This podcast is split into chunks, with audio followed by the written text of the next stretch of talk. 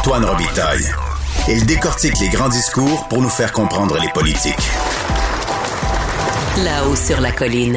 À l'approche de la reprise des travaux parlementaires à Québec, et euh, parce que les oppositions euh, vivent des moments euh, troublés, ben, ils refont leur trio, justement, les oppositions, comme on dit en hockey. On, on en parle avec Rémi Nadeau, du Journal de Québec, Journal de Montréal, qui est chef du bureau parlementaire. Bonjour. Salut Antoine. Alors, Pierre Arcan est toujours au banc des pénalités chez les libéraux, mais ses responsabilités ont été redistribuées ce matin.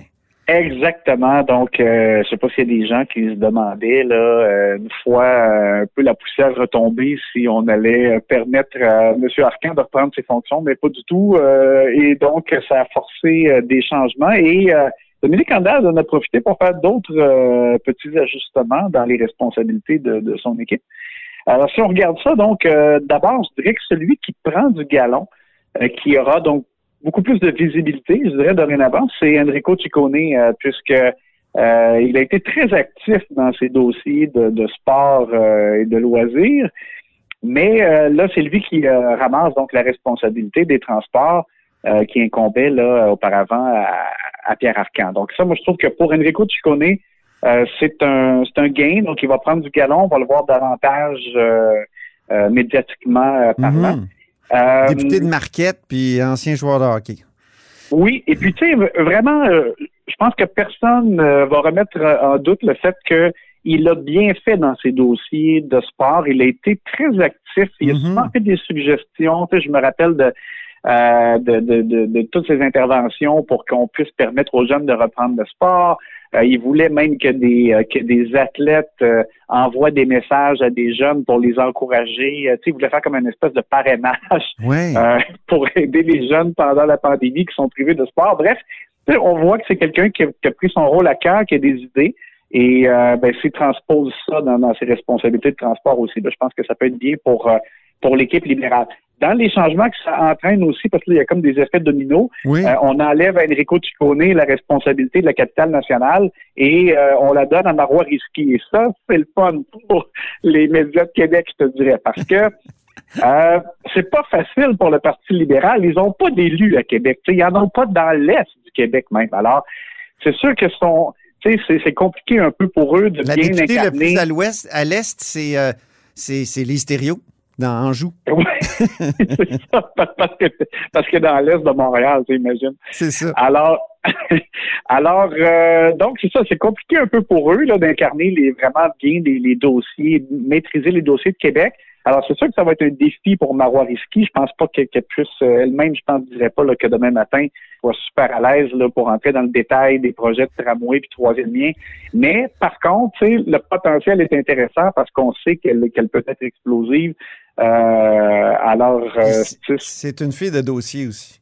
Oui, exactement. Elle aime ça parler quand elle sait de quoi elle parle exactement, puis elle fouille, puis non, vraiment.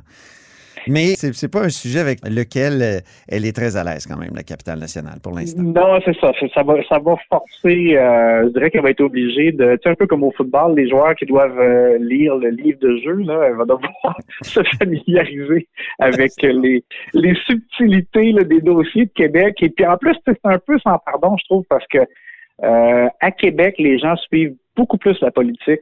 Euh, et sont, sont, sont, encore plus près des priorités, je dirais, de, de leur ville, de, de leur euh, secteur. Donc, euh, tu, peux pas euh, tu peux pas avancer à, à tâtons. Il faut que tu connaisses tes dossiers parce que sinon ça ça peut être difficile. un changement aussi que j'ai trouvé intéressant, Franz Benjamin devient le président du caucus. tu sais, peut-être que pour les gens qui nous écoutent, on pourrait tenter de dire, euh, ben, président de caucus, ça change pas grand-chose, mais c'est important pour souder euh, l'équipe. Et euh, après l'élection, j'avais été étonné, moi, Antoine, que Hélène David ait été nommée présidente du caucus. Mm-hmm. parce que, je, je veux rien enlever à, ses qualités, je dirais, professionnelles, ses autres aptitudes, mais quand elle était ministre libérale, moi, j'avais eu des échos à quelques reprises de gens qui disaient que c'était pas facile de travailler avec elle. Elle est euh, abrasive. ouais, c'était pas beaucoup une joueuse d'équipe. Puis dans, ses relations, je dirais interministérielles, c'était pas, c'était vraiment loin d'être au beau fixe. Il y en a beaucoup qui se plaignaient qu'il fallait passer euh, par ses, euh, ses assistants, même des collègues ministres qui n'étaient pas capables de lui parler directement. Bon, bref. Alors, Franck Benjamin, ben, c'est quelqu'un qui qui peut apporter un petit peu là, un, vent de, de, vent de fraîcheur, dis-je bien, un petit peu de jeunesse aussi pour souder l'équipe. Mm-hmm. je vois aussi qu'Isabelle Melançon, donc un petit changement, elle était à la culture et là donc elle se retrouve avec environnement euh, et tourisme et culture, donc va du côté de Christine Saint-Pierre. Ça, c'est intéressant, Rémi, parce que c'est deux anciennes ministres qui ont eu ces portefeuilles-là. Isabelle Mélenchon a été ministre de l'Environnement. Christine Saint-Pierre, elle a été ministre de la Culture. Euh, habituellement, on ne donne pas aux anciens ministres leurs anciennes responsabilités ou leurs anciens portefeuilles. Et, on dirait que les libéraux se sont dit, bah, là, c'est important qu'on ait des gens qui, qui ont qui a des réseaux.